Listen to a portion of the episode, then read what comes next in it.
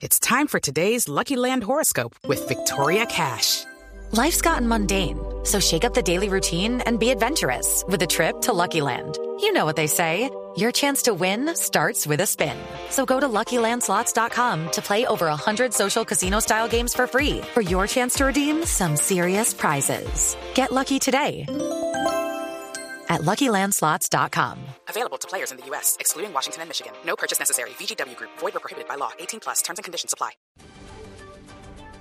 8.42 minutos. El presidente Juan Manuel Santos y el ministro de Trabajo Rafael Pardo oficializarán hoy en Cali la inclusión de quienes trabajan en el servicio doméstico al sistema de subsidio familiar. La meta es vincular un millón de trabajadores. María Camila Díaz. En las horas de la mañana, el presidente Juan Manuel Santos estará en la inauguración de la feria Proflora Socolflores en la capital de la República. Hacia las 4 de la tarde viajará a la capital del Valle del Cauca, en donde estará en el evento de inclusión de los trabajadores domésticos al subsidio familiar. Esto es en Cali. Luego asistirá al encuentro de lo contencioso administrativo también en la capital del Valle del Cauca. María Camila Díaz, Blue Radio.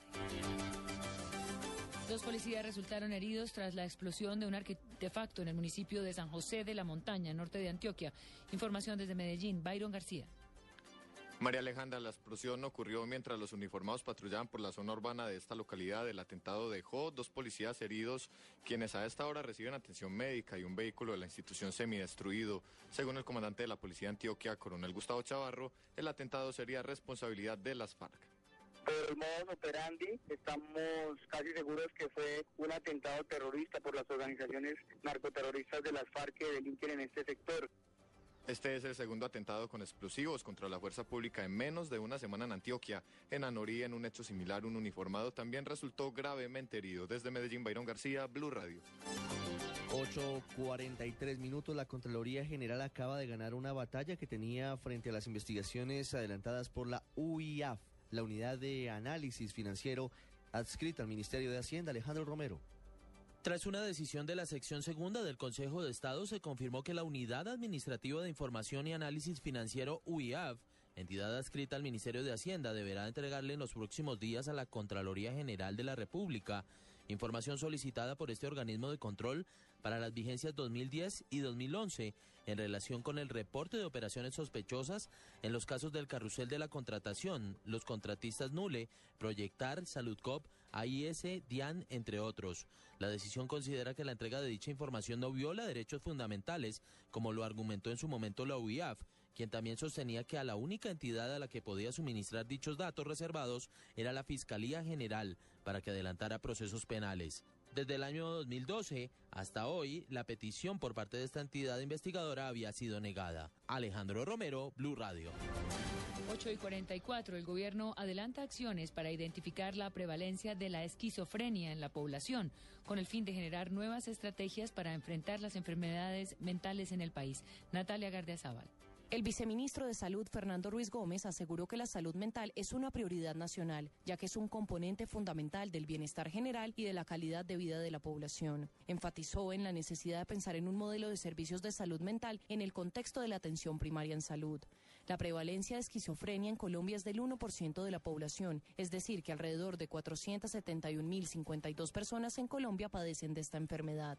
El Ministerio de Salud, con la participación de la Organización Panamericana de la Salud, inició una capacitación en todo el territorio nacional para mejorar la capacidad de diagnosticar las enfermedades mentales. Natalia Gardea Zaval, Blue Radio. 8 de la mañana 45 en Colombia, vamos a Venezuela. Las dos federaciones más importantes del sector privado en el vecino país fueron citadas por Nicolás Maduro como las responsables de la que él llama guerra económica contra su gobierno. En Caracas, el corresponsal de Blue Radio, Aaron Corredor. El gobierno venezolano sabe que la situación económica del país no es la mejor. Habla de guerra y sabotaje económico, pero reconoce en menor intensidad los errores que se han cometido en el sector, como un control de cambios que ha provocado una escasez de dólares en el país. En las últimas horas, el gobierno se ha reunido con dos de sus principales antagonistas en estos 14 años, Fede Cámaras y Coindustria. El presidente de, de Fede Cámaras, Jorge Roy, vio como positivo este diálogo y espera que sea el inicio para acercar las diferencias entre el gobierno y el sector privado porque ciertamente hay un ambiente proclive a que haya eh, angustia en el mercado y ciertamente algunas declaraciones que pudiera eh, hacerse en algún sentido, pues puedan provocar unas mayores, peores reacciones de las que ya en el mercado están. En Caracas, Aaron Corredor, Blue Radio. Noticias contra reloj en Blue Radio. 8 y 46, noticia en desarrollo. El gobierno de coalición del primer ministro italiano Enrico Letta obtuvo hoy la confianza del Senado con el apoyo del líder conservador Silvio Berlusconi, quien tras haber anunciado la ruptura en varias ocasiones, finalmente dio marcha atrás y le respaldó. La cifra, 5.183.200 libros que benefician a cerca de 7.300.000 estudiantes en Colombia, se han entregado a través del plan Leer es mi cuento, según dice el Ministerio de Educación. Quedamos atentos a la tormenta tropical eh, Jerry que se desplaza hoy lentamente hacia el oeste en aguas abiertas del Atlántico y se esperan pocos cambios en su intensidad en las próximas 48 horas. Así lo informó el Centro Nacional de Huracanes de Estados Unidos. Ampliación de estas noticias en blurradio.com. Continúen en Mañanas Blue.